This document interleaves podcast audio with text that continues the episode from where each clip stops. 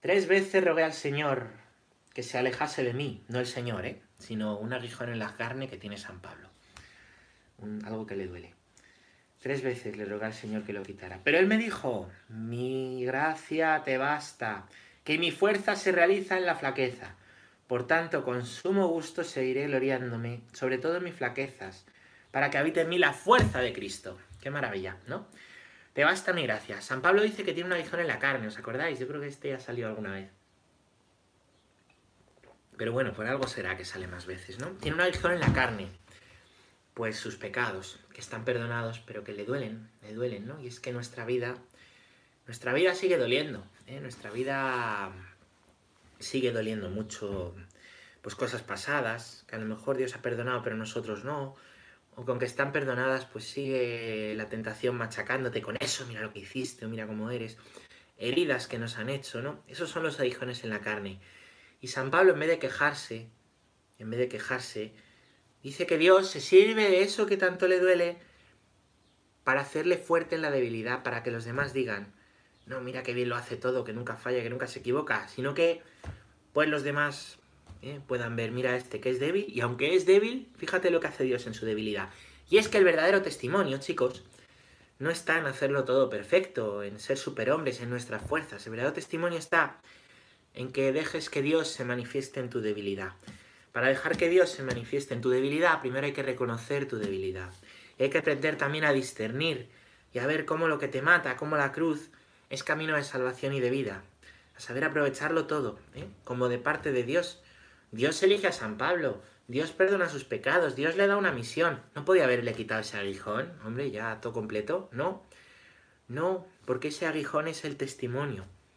El testimonio, ¿no? Pues, pues que habla bien de él. Mañana vamos a leer un evangelio en el que vamos a ver a Jesús mostrando sus heridas, que están curadas, pero están abiertas, ¿no? El resucitado. ¿Y por qué sigue teniendo las heridas? Ah, porque las heridas son el testimonio esos aguijones que tiene todavía Cristo en la carne son el testimonio de lo que Dios ha hecho. Hoy vamos a, vamos a leer la, aparición de los dos de Maús. Y es que son tremendas, son tremendos los evangelios de la Pascua, pero tremendos, ¿eh? Bueno, pues los evangelios de los dos de Maús, y salen ahí los dos de Maús nublados, y, y, que no vemos al Señor, y que se ha muerto, y se ponen a contarle al Señor, los tíos se ponen a contarle al Señor lo que ha hecho el Señor. Yo me imagino qué carilla tendría Jesús, qué carilla tendría Jesús oyendo a los dos de Maús. Con una risa, ¿eh? Sí, sí. Pues. Pues Jesús, cuando acaban ya de quejarse y de contarle las penas y lo desgraciados que son, ¿eh? porque parece que son los únicos desgraciados del mundo, llega y les dice, les explica todas las escrituras, imaginaos, imaginaos que Jesús te explique todas las escrituras, eso tiene que ser tremendo. Pues les explica todas las escrituras y todo lo que hay referido a él en las escrituras. Fijaos, todo lo que hay referido a Jesús en las escrituras. Eso hace, eso hace. Qué hermoso, qué hermoso, qué maravilla, ¿no? Todo. Y se les abren los ojos, ¿no? Le reconocen después al partir el pan. Pues también en tu historia habrá mucha tiniebla, mucha queja, mucho ay, ay, ¿dónde? Ay, Dios, ay, no sé qué, ¿dónde está Dios? Ay. Y Dios lo que hace, ¿eh? a la luz de la resurrección, a la luz de la resurrección, Dios lo que hace es mm, explicarte toda tu vida, a la luz de las escrituras, a la luz de lo que ha hecho, dar sentido a los aguijones de la carne, para que eso que te mata sea instrumento de vida, para que eso que te duele sea para gloria de Dios, para que otros también crean, para que vayamos al cielo. Vale, bueno, pues este es el Evangelio, este es el Evangelio. Y nada, vamos a empezar con la catequesis de hoy. mira, Pablo. Oye, gracias por poner el pasaje. Hay preguntas que no veo. Secretario te llaman, Pablito. Qué majo es. Es un crack, Pablo. Está en la parroquia de Pinto, en Santo Domingo. ¿eh? Son vecinos. Entre Pinto y Valdemoro, ya sabéis, ¿no? ¿Sabéis qué hay entre Pinto y Valdemoro? un McDonald's. De verdad, ¿eh? En la carretera, un McDonald's entre Pinto y Valdemoro. Bueno, cuando pase todo me iré con Pablo ahí a ese McDonald's. Em, vamos a ver. Vamos a continuar, vamos a continuar con nuestras catequesis, con nuestro catecismo. El café, el café casi me lo acabo en la introducción siempre. Que me encanta, mucho. Bueno. Mm, punto número 91. el sentido sobrenatural de la fe. Vamos a ver.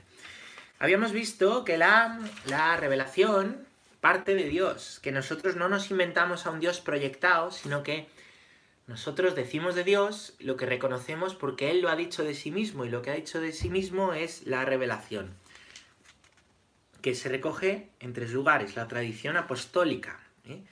las enseñanzas a los apóstoles, no solo escritas, sino también orales, que permanecen en la iglesia.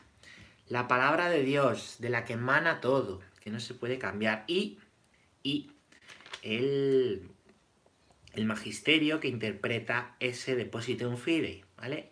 Ese depósito de la fe que ha sido confiado a la iglesia, el magisterio de los papas, de los concilios, que sin salirse de lo revelado en la Sagrada Escritura, ¿vale? Y teniendo en cuenta toda la tradición apostólica, va llevando y va llevando pues a cada generación, a cada persona, pues, pues la salvación, porque al final la iglesia existe para la salvación de las personas. Ya está, ¿eh? ya está. Por eso los sacramentos son para dar gloria a Dios y para nuestra salvación. ¿eh? Y ya está. La iglesia no vive para sí misma, para estar recogidita, calentita. La iglesia vive para la salvación de las personas. ¿eh? Y eso pues es, y eso pues conlleva la evangelización. La evangelización, ¿no? ¡Ah! Yo ya tengo a Dios, ¿os aguantáis? No, hombre. Poco has entendido. bueno, habíamos dicho que dentro de ese magisterio se declaran, ayer lo hablábamos, una serie de dogmas, de dogmas que, con un buen ejemplo que nos ponía Antonio, no son muros, no son muros, ah, un dogma por aquí no puedes pasar, sino que son ventanas para asomarte y ver un campo amplísimo de Dios, mar inmenso en el cual cuanto más te sumerges ves que es más grande y más quieres sumergirte. Pues para eso la Iglesia nos ha dado dogmas que a lo largo de la historia han ido primero viviéndose y después declarándose, ¿vale? No se declaran dogmas que primero no se viven, ¿vale? Esto no es espontáneo, ¿vale? Bueno, pues hoy vamos a continuar y vamos a hablar del sentido sobrenatural de la fe. El sentido sobrenatural de la fe. ¿Qué es esto? Pues tenemos sentidos naturales, ¿vale? Tenemos sentidos naturales. Y tenemos sentidos sobrenaturales. ¿Cuáles son los sentidos naturales, chicos? Cinco sentidos, ¿vale? El gusto, el olfato, los ojos, el oído y el tacto. El sentido del gusto está en la lengua, en las papilas gustativas, el del olfato está en la nariz, el de la vista está en los ojos, el del oído está en los oídos y el tacto está en la piel, ¿vale? Dice San Bernardo de Claraval, un místico, algunos dicen que es el último padre de la iglesia y eso que es del siglo XI, porque tiene un estilo de escribir muy parecido a muy parecido al de al de los padres de la iglesia, alegórico, ¿vale? La alegoría es un, es un género literario, ¿vale? Que, utiliza pues, pues, muchísimas comparaciones para profundizar muchísimo, ¿vale? En las escrituras, es un gran catequeta, es un monje que, pues, que restaura la vida, la vida monástica con la santidad de vida que tiene, y tiene, me parece que siete tochos así, tampoco muy tochos, de, de obras completas, que son sus obras completas, ¿no? no son tantas, San Agustín debe tener 40, ¿no? Así más gordos. Pues vale mucho la pena de San Bernardo, por ejemplo, el comentario al cantar de los cantares, a mí me gusta mucho. Es un místico. Y, dice, dice, fijaos lo que os cuento para contaros solo que San Bernardo habla, que además de los sentidos naturales, que son estos cinco, tenemos sentidos sobrenaturales. Sí, sí, ¿vale? ¿Qué son los sentidos sobrenaturales? Pues pues que se puede gustar a Dios, se puede gustar a Dios, se puede oler a Dios. San Pablo habla del buen olor, de Cristo, ¿vale? Se puede escuchar a Dios, haciendo silencio. Se puede ver a Dios, que te habla a través de los acontecimientos concretos, hechos concretos, personas concretas de tu vida. Se puede tocar a Dios también, con la fe. Así lo explica él, así habla el sentido sobrenatural de la fe. Entonces vamos a ver, vamos a ver. Tenemos todos esos sentidos. ¿Qué sucede? Pues que si esos sentidos no los cuidamos, se atrofian. ¿Vale? ¿Qué quiere decir eso? Vamos a ver. ¿Qué pasa si tú te secuestran y te meten en una, una, ¿cómo se dice? Una, una cueva, no una cueva, una habitación oscura, te meten en una habitación oscura dos meses y no ves nada, ¿no? Con el paso del tiempo, con el paso del tiempo, cuando sales después de esos dos meses, eh, es un shock la luz, es un shock porque se te ha atrofiado, se te han atrofiado los ojos, se te atrofia el sentido de la vista, ¿no? Entonces tardas, tardas en recuperar, ¿no? A lo mejor tiene que ser paulatina tu, tu visión, ¿vale? ¿Mm? Porque se, pues se atrofian, pues, de, la falta de, de ejercitarlos, ¿no? Pues los sentidos sobrenaturales los tenemos todos. No, es que Dios no existe, porque yo no me relaciono con Él, porque yo no creo en Él. No, hombre, que tú no creas en Él quiere decir que tú, que tú no des la luz, perdón, que tú no abras la ventana, no quiere decir que Dios no, que no entre luz, ¿vale? Que tú tengas las persianas cerradas no quiere decir que no exista el sol, ¿vale? Que tú, por decisión libre, o, o no por decisión libre, porque nadie te ha hablado nunca de, em, a veces con culpa, a veces sin culpa, eh, pues no tengas una relación con Dios, ¿vale? Lo cual, como os digo, puede no, puede no ser culpable y no es impedimento para que Dios te quiera ni para la salvación si nadie te ha hablado, ¿vale? Que tú, que tú em, no hayas ejercitado estos sentidos, porque tenemos capacidad de Dios, decíamos los primeros días que, que estamos bien hechos, aquí el corazón es un puzzle y aquí hay una pieza que es el sentido sobrenatural, el sentido religioso que solo da Dios. Que tú no tengas eso no quiere decir que Dios no exista, ¿vale? De igual manera que si yo estoy a oscuras en una habitación dos meses y pierdo el sentido de. Pierdo el sentido de la vista, no quiere decir que, no existan las cosas para poderlas ver o que yo pueda ver un día. ¿Vale? ¿Se entiende? ¿Sí? Bueno, Zulo, eso es. vale, pues. Pues esto es, ¿no? Los sentidos sobrenaturales, si nunca se han descubierto, o si, habiéndose descubierto, se descuidan, se atrofian se ponen fofos. ¿Qué pasa si tú te dedicas a comer, a estar en el sofá, no haces ejercicio, no te mueves? Que el cuerpo se te pone fofo, se te atrofia. Y el día que te pones a correr, echas el bazo. ¿Qué pasa? ¿Qué pasa si, pues si, si tú descuidas la relación con Dios y de repente un día te pones a rezar y ves que te cuesta, y día siguiente te cuesta y o no lo has hecho nunca y te cuesta entrar en el hábito de la oración? ¿Por qué? Pues porque el alma también se pone fofa. ¿vale? Si yo estoy fofo y quiero correr un maratón, ¿puedo hacerlo? Mañana, desde luego, no. Con entrenamiento y tiempo, a lo mejor puedo. A lo mejor puedo un kilómetro, según donde esté el límite de cada uno, ¿no? Pero a lo mejor puedo, con entrenamiento adecuado. Hombre, si estoy aquí que no me muevo nunca, pues seguro que, que llego ahí a la puerta y ya estoy vomitando, ¿vale? Pues de igual manera, entrar en las cosas de Dios requiere ejercitar los sentidos espirituales requiere poner la fe en juego. La fe que se pone en juego crece. La fe que no se pone en juego, primero, recibiendo de Dios sacramentos, oración. Segundo, poniéndola en juego en el testimonio concreto. Testimonio concreto de las obras, ¿no? Porque la fe se pone el testimonio concreto de las obras, ¿vale? Que no es como os digo, hacer muchas cosas, sino ser, ser, ser cristiano, ser sal y luz. Esas son las obras concretas, ¿vale? Eh, ¿Qué sucede? Pues que si eso no se pone en juego y si no se recibe, pues se atrofia, se nos atrofia. Esto es una cosa pues muy típica de... A mí me lo dicen mucho los jóvenes, cuesta rezar, cuesta el hábito, claro, porque el hábito hay que adquirirlo. Es que cuando estamos juntos es muy fácil rezar, claro, porque cuando estamos juntos pues la cosa es dirigida, lo estamos haciendo todos a la vez, entonces eso te motiva, eh, también alguien te está ayudando, diciéndote cómo rezar, ¿no? Bueno, bueno, bueno, pues es más sencillo, es más sencillo. Pero claro, luego eso hay que seguirlo ejercitando, porque si no te afofas, ¿vale? Entonces vale más la pena comer todos los días un poco que comer una vez al mes y darte ir a un buffet, ¿vale? ¿Y qué pasa? Que muchas veces si no ejercitamos eso vivimos de buffet, de buffet. Pero entre buffet y buffet nos morimos de hambre. Y llega un día incluso que te cansas de los buffets, ¿vale? Porque como nos cansamos de todo lo que no es habitual. Bueno, pues... Pues nada, nada. Em, entonces esto hay que ejercitarlo, hace falta perseverar. Hace falta perseverancia. ¿eh? Hace falta perseverancia. Hace falta poner la fe en juego. hace falta ejercitar esos sentidos sobrenaturales, que los tienes, que los tienes, todos los tenemos, para poder gustar a Dios. En la oración, de esto hablan mucho las, las, monjas, ¿no? Gustar a Dios en la oración, ¿eh? oler a Dios, ver que viene de Dios, ver que es de Dios, ver a Dios, saber discernir, escuchar a Dios, ¿eh? saber que te pide, tocar a Dios, estar a gusto con Él, ¿no? Bueno, pues todo eso requiere de ti. Él se da, pero requiere de ti, ¿vale?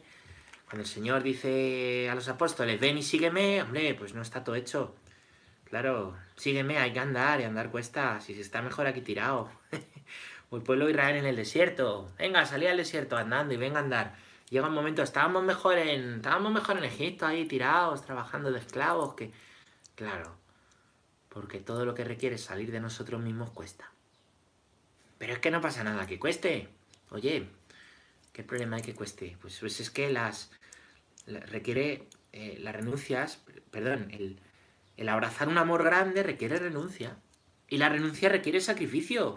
Pero es por un amor. Nadie deja algo que tiene si no tiene algo mejor. Si tú has conocido al Señor y has visto al Señor, pues adelante. Adelante. No tengas miedo en dejar todo porque es que... Eh, y, en seguirle, porque es que es lo mejor que te puede pasar. Lo mejor que te puede pasar en la vida es Cristo, ¿vale? Bueno, pues vamos a leer un poquito. Vaya introducción larga os he hecho, ¿eh? Luego me enrollaré menos. Hmm, eso dices. Sí, sí, lo voy a hacer. Sí, ya. Que sí. Punto número 91. Que se me va. Todos los fieles tienen parte en la comprensión y en la transmisión de la verdad revelada. Han recibido la unción del Espíritu Santo que los instruye y los conduce a la verdad completa, ¿vale? Es decir, es decir, nosotros, todos, ¿vale? Por el bautismo, eh, hemos recibido el Espíritu Santo, ¿vale? Por la unción en el bautismo hay un momento en que también nos ungen, somos ungidos, ¿vale? Además de que nos echan el agüita y todo el mundo, ¡ay, qué bien! Hay un momento justo después en el que se te unge, se te unge. El Espíritu Santo habita en ti, dice San Ireneo, que es un padre de la iglesia del siglo III. Em, dice, ¿no? Que somos cuerpo y alma y espíritu. Cuerpo y alma y espíritu. También la palabra lo dice, ¿no? Que todo nuestro cuerpo, alma, espíritu, ¿vale? El cuerpo que es lo material. El alma que es la parte de ti que existe, que es real, pero no es material. La parte inmaterial, la parte animada, lo que anima, ¿vale? De ahí viene alma, de ánima. ¿Y qué es el espíritu? Dice San Ireneo, la parte de Dios que habita en ti por el bautismo. No se va, no se va. De manera, de manera que ese espíritu que está en ti, que lo tienes por el bautismo, ¿eh? que a lo mejor te vale esto, que te valga de ayuda estos días, que pues que, tenemos que hacer comuniones espirituales y actos de contrición perfecta, ¿no? en vez de acudir directamente a los sacramentos, donde por el Espíritu, por el Espíritu se perdonan los pecados o se hace, se hace el Señor eh, cuerpo y sangre, ¿vale? Pues tenemos una parte que es el Espíritu, que constantemente, dice San Pablo, nos renueva, regenera y justifica. Dice San Pablo, me parece que a los colosenses, nos renueva, nos renueva, nos regenera y nos justifica. ¿Qué quiere decir que nos renueva? Lo hace todo nuevo, ¿vale? Lo hace todo nuevo. Os daré un corazón nuevo, dice la escritura, dice el profeta Jeremías. Arrancaré de vuestra carne el corazón de piedra y os daré un corazón de carne, un corazón nuevo. Pídeselo. Pídeselo en este tiempo. Pídeselo cuando vayas a confesar, eso hay que pedirlo. Y ahora que no puedes confesar, pídelo. Un corazón nuevo. Tú tienes la mancha, ¿no? La mancha que deja en ti el pecado, pero el Señor te ha dejado al Espíritu para que le pidas ese corazón nuevo. Te regenera, te da una fuerza nueva, ¿eh? una fuerza nueva para, para poder vivir lo mismo. ¿eh? Pide al Señor también eso, regeneración, regeneración, ¿vale? Que todo se pueda hacer de nuevo. Y te justifica, es decir, intercede por ti ante Dios, intercede por ti ante Dios, te hace justo. Mirad, en el Antiguo Testamento, los justos son los santos, ¿no? ¿Os acordáis que no era el único justo de su tiempo? Y por ejemplo de San José se dice que era justo, era justo y no quería repudiar a María, dice la escritura. ¿Vale? Los justos son los santos. El Espíritu te santifica, te hace justo, te justifica, te justifica, te hace justo, ¿vale?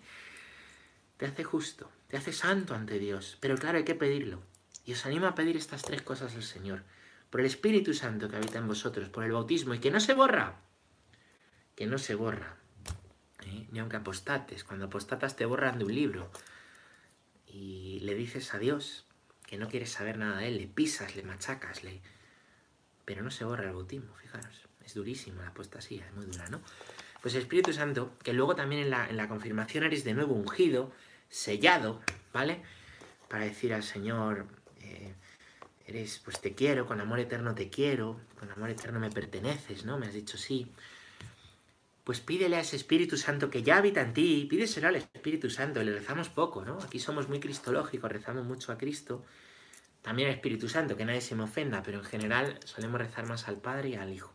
Si eres de los que no reza al Espíritu Santo, rezale y pídele, pídele, renuévame, regenérame, justifícame. Cuando no puedas confesar, renuévame, regenérame, justifícame. Cuando reces, cuando sientas que la tentación te machaca con el mal, con el pecado, con, con la mancha, ¿no? Me gusta mucho en Jesús Silva, mi amigo en uno de sus libros dice que a veces eh, los pecados los sentimos como un cubo de agua en el que cae una gota de tinta es una gota al lado del cubo, pero parece que ya nada vale, que todo está manchado, que no vales para nada. Y no, lo que has hecho de cara a Dios, claro que vale. Y el pecado, pues hay que entregárselo. Pero no caer en la tentación de que, pues de que todo tu esfuerzo por amar al Señor y seguirle no vale. Eso es lo que le pasó al final a Judas, que no se dejó perdonar. Pues cuando tengas esa sensación, ¿no? Pide al, pide al Espíritu Santo, renuévame, regenérame, justifícame, igual que pide San Pablo igual que pide, que pide San Pablo. Ese texto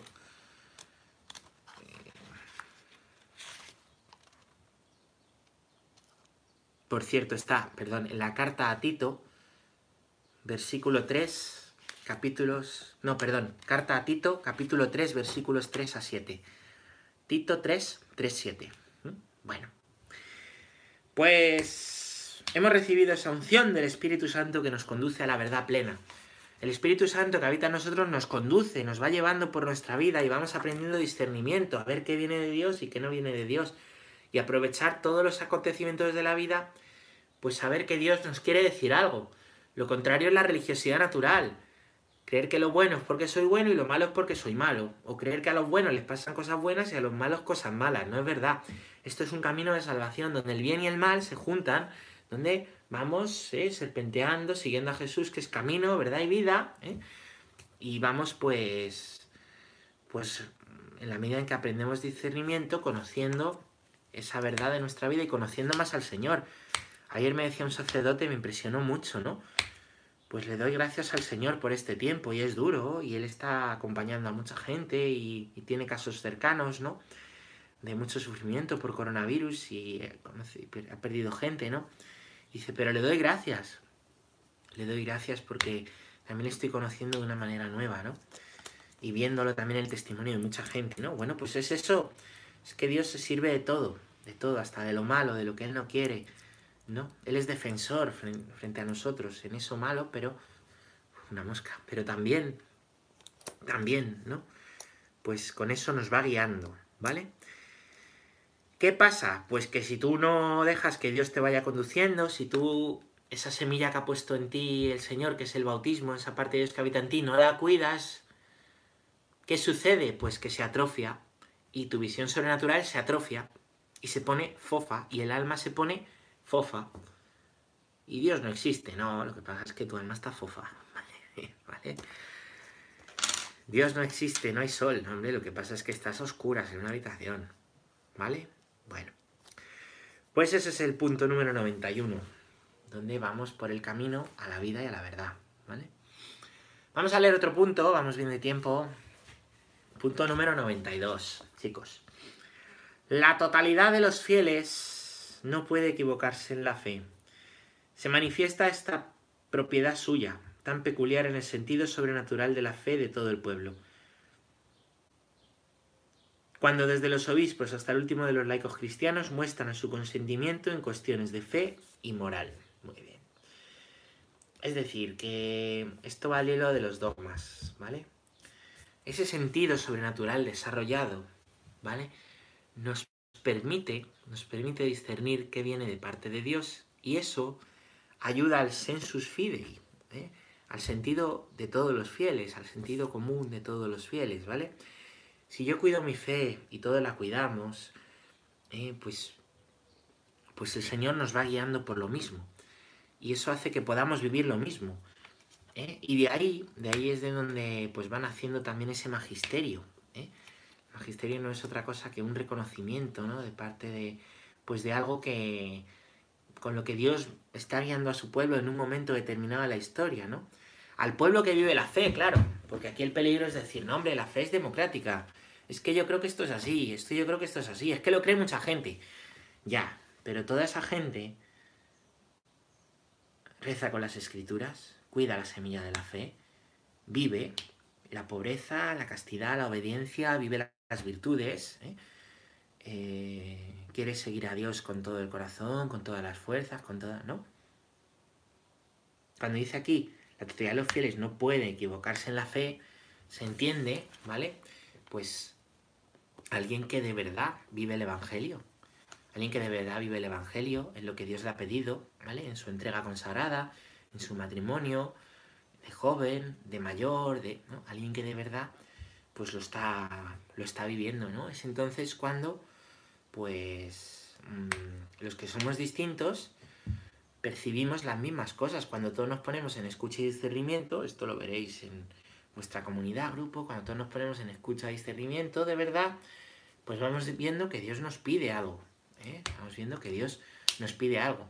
Aquí en la diócesis de Getafe tenemos una obra maravillosa del Señor que se llama Basida. Basida, que es son unas casas donde hay una serie de jóvenes, ya van siendo más mayores, pero jóvenes de corazón siempre, que pues que, que, viven, empezaron a irse a vivir juntos, a tener todo en común como comunidad, y, a vivir con enfermos de, SIDA en la época dura, principio de los 90, finales, principio de los 90, finales de los 80, ¿no? Pues se fueron a vivir ahí con, con gente de SIDA desahuciada. Les acogían ahí en las casas y ahí iban muriendo. Y ahí vivían ellos. Ya han abierto tres casas, se les ha unido alguno más. Y eran un grupo de jóvenes de veintipocos años que sintieron pues un verano en una convivencia todos esa llamada. Y muchos de ellos se fueron a vivir así. Y hubo un momento en que se tuvieron que dividir en más casas, ¿no? Y se vio que no era un capricho suyo de estar juntos. Y las familias le decían, estáis locos, estáis...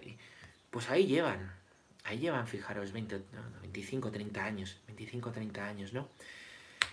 Es increíble, es increíble, ¿no? Pues, pues como el Señor les, les mostró con la visión sobrenatural eso, ¿no? Y el Señor ha hecho esa obra, ¿no? Esa obra de Basida y hoy siguen acogiendo a enfermos de SIDA y pues drogodependientes y gente pues pues pues también con otras enfermedades que van allí, van allí y viven en común con ellos y es preciosísima la obra que tienen, preciosísima, preciosísima, ¿no?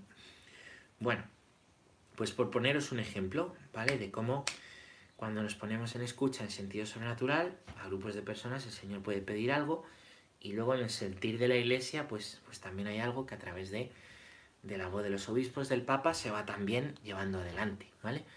No que digamos ahora, como os digo, no, la última moda, lo último que nos ocurre, vamos a hacerlo, lo último que se nos ocurre y vamos a hacer aquí una campaña de firmas, vamos a hacer aquí una campaña de no sé qué, vamos a... No funciona así la iglesia. Hay que ponerse en escucha y en oración. En escucha y en oración, ¿vale? Bueno, pues nada, si queréis visitar esto de Basida, aquí en nuestra diócesis están en Aranjuez y en Nava... Navahondilla. Eh, bueno, pues Vamos a leer otro punto. Vamos a leer el punto número 93. 93. Queda una gota. Del sentido sobrenatural de la fe. Increíble cómo cuando vivimos la fe se da lo sobrenatural. es que, y lo sobrenatural es real, ¿eh? Punto 93. El espíritu de la verdad suscita y sostiene este sentido de la fe. Con él, el pueblo de Dios bajo la dirección del magisterio, se adhiere indefectiblemente a la fe transmitida a los santos de una vez para siempre. La profundiza con un juicio recto y la aplica cada día más plenamente a la vida. Bueno, o sea, el espíritu de la verdad, espíritu con mayúsculas, es el Espíritu Santo, ¿no? dice el Señor, cuando venga el Espíritu de la verdad, Él os lo enseñará todo, como diciendo, muchas cosas me quedan, bueno, no, lo dice así, muchas cosas me, venga, me, viene, me quedan por deciros, cuando venga el Consolador, el Paráclito, el Defensor, el Espíritu de la verdad, Él os irá guiando y enseñando. Es decir, el Señor, esto para quienes pues dicen, no, solo la escritura, solo la escritura. La escritura dice eso, el Espíritu Santo continúa guiando, continúa guiando a los discípulos y a los discípulos de los discípulos y a la iglesia que funda Cristo, ¿vale? A partir de la escritura, por supuesto, pero, pero no solo la escritura, más allá. Bueno, pues el espíritu de la verdad suscita y sostiene el sentido de la fe. El sentido sobrenatural, mirad, lo sobrenatural existe. Una de las grandes dificultades de nuestro tiempo es que decimos que lo sobrenatural no existe. Solo existe qué es lo real, lo que veo, así. Y tú el amor que tienes a tu chica o a tu chico, que es una reacción química de la hemoglobina cuando se junta con no sé qué va por el nervio, no sé cómo funciona eso. O el amor es otra cosa. Claro que el amor tiene una manifestación física y química, pero el amor es sobrenatural, ¿no? Y como esto, mil cosas más, ¿no? Pues hoy, em, hoy se nos dice que lo sobrenatural no existe, ¿vale? Lo sobrenatural no, no está, ¿no? No está. Y es por eso, es porque se quiere reducir todo a, a la ciencia positiva, lo que se puede pesar, medir o contar, ¿vale? ¿Cuántas veces en nuestra vida natural vivimos en nuestra imaginación metidos en un montón de cosas que no son reales? Ilusiones que nos aferramos, ideas, películas, embolondros que tenemos, que no son reales. Y llamamos a eso realidad. Y la relación con Dios, que es sobrenatural, que puedes tenerla, que puedes vivir cada día de Él, que puedes preguntarle qué quieres de mí, que ante lo pasado puedes decir qué querías tú con esto, Señor, que puedes pedirle su ayuda y su gracia cada día, como dice San Pablo, tu gracia me basta, mi fuerza se realiza en la debilidad, que esto no nos ha salido por casualidad. Eso decimos que es mentira. A un montón de cosas que son mentira, la llamamos realidad. Y a un montón de cosas que son verdad, decimos que es... Lo sobrenatural es real. Lo sobrenatural es real, chicos, de verdad. La sobrenaturalidad es realidad. Es real, tú puedes vivir de Dios, va guiando tu historia, te va llevando, te quiere aquí o allí, así evitas una continua huida hacia adelante, una continua huida en tus cosas, meterte en tus cosas, una continua hormigonera en tu cabeza. La seguridad de que lo que estás haciendo pues es de Dios, si no es de Dios dejar de hacerlo o encauzarlo para hacer lo que sea de Él. Discernimiento. Pues el Espíritu Santo es quien va guiando esto. Pero el Espíritu Santo Tú necesitas, eh, que se te ha dado en la unción del bautismo, necesitas cuidar ese sentido para que no se atrofie y se vuelva fofo. Fofo. bueno. Pues ese espíritu se va dando a través del magisterio, ¿vale? A través del magisterio. La voz, pues, pues del Papa, la voz de los obispos también es la voz de parte de Dios ¿eh? dentro de sus debilidades, porque claro, a veces queremos que el Papa y los obispos sean perfectos, que no tengan debilidad. Pero si la tenía San Pablo, que lo hemos leído, que nada es casualidad, pues dentro de su debilidad ¿eh? nos van guiando. Son voces que nos van guiando, que van guiando nuestra fe. ¿no? Por eso es tan importante la obediencia, ¿vale? La obediencia, ¿no? Hace falta visión sobrenatural, visión sobrenatural para la obediencia, ¿eh? visión sobrenatural, saber que Dios se sirve, ¿vale? Pues de, del imperfecto, del papa, de los obispos, de tu catequista, de tu sacerdote, pues para, para ir guiando, para ir guiando muchas cosas, y en concreto del papa y los obispos el magisterio, en concreto el del papa el magisterio pontificio, ¿vale? La visión sobrenatural, ¿eh? Hoy en día igual, la obediencia parece que es que se nos imponen cosas y hay que hacerlas porque sí. A la me caguen, ¿no? Te aguantas y no sé qué y, y no, no, no. La obediencia tiene que ver más con una visión sobrenatural de las cosas, ¿no? Y ver cómo en medio de la historia, a través de esta persona concreta, Dios pues se va manifestando, abriendo camino, va ayudando a ver la voluntad. Bien, pues, pues nada, es un don la obediencia, es una virtud a cultivar. Y, hay que entenderla bien, ¿eh? desde la sobrenaturalidad. No desde una doble de corazón, de obedezco en lo externo, pero en lo interno no. El Señor no ha venido, por cierto, a mirar. En el judaísmo, eh, pues, pues al final, eh, el problema con los fariseos era que la ley de Dios se vivía de manera externa, ¿no? Tú cumplías la ley de manera externa.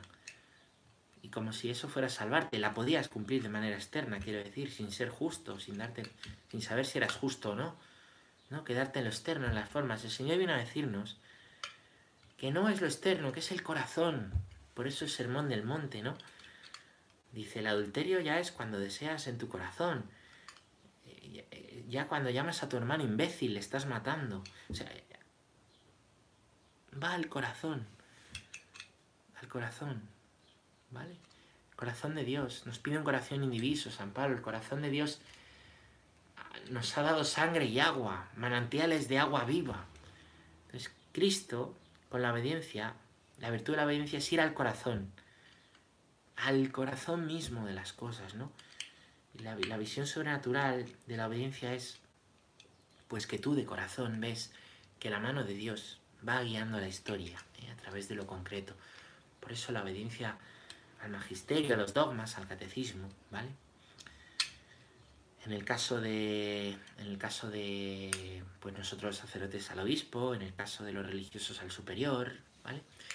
En todos, pues la obediencia a la voluntad de Dios, ¿vale? Que se nos va, se nos va manifestando si vamos teniendo discernimiento. Bueno, pues el Espíritu nos va guiando, nos va guiando. Necesitamos pedir la obediencia para ser fieles al magisterio, ¿vale? Y nos va, se va desarrollando, os decía, ¿no? Igual que no se pasa de, de perfecta forma de que me acabo de subir el Everest a ser un fofo, sino que poco a poco lo pierdes, tampoco de ser fofo subes el Everest mañana, sino que el Espíritu Santo te va guiando, te va guiando, ¿no? Va guiando la fe y esa fe la va creciendo, va profundizando en ella y aplicándola cada día. ¿eh? En la fe cada día se profundiza y se aplica. De la fe nunca se deja de aprender, como os decía, nunca se deja de ver prismas y detalles preciosos de Cristo y de conocer al Señor. En la sobrenaturalidad nunca te cansas de Dios y si te cansas de Dios es que no le conoces, ¿vale? Es imposible, no te cansas del amor de Dios. Y, y, y, y, y, y el Espíritu Santo va aplicando cada día más plenamente. Cada día tienes en tu vida concreta hechos concretos para poner por obra la fe. Hechos concretos en los que ser sal y luz. Lo mío es lo mismo todos los días, en la familia, en el trabajo, en el estudio. Pues sí, en esos hechos concretos, los mismos cada día y vendrán otros nuevos. Cuando vivas estos, ya verás, ¿no? Cada día tienes situaciones concretas en las que vivir la fe, la esperanza en la caridad y en las obras completas, ser sal y luz. Como te digo, no haciendo muchas cosas, sino siendo alguien. Siendo alguien. ¿Quieres conocer a una persona? Conoce su corazón. ¿Quieres conocer a una persona? Conoce su corazón. Pues ese corazón es el que el Señor te pide que cuides en la fe y es el que en medio del mundo es sal y luz a través y para las otras personas.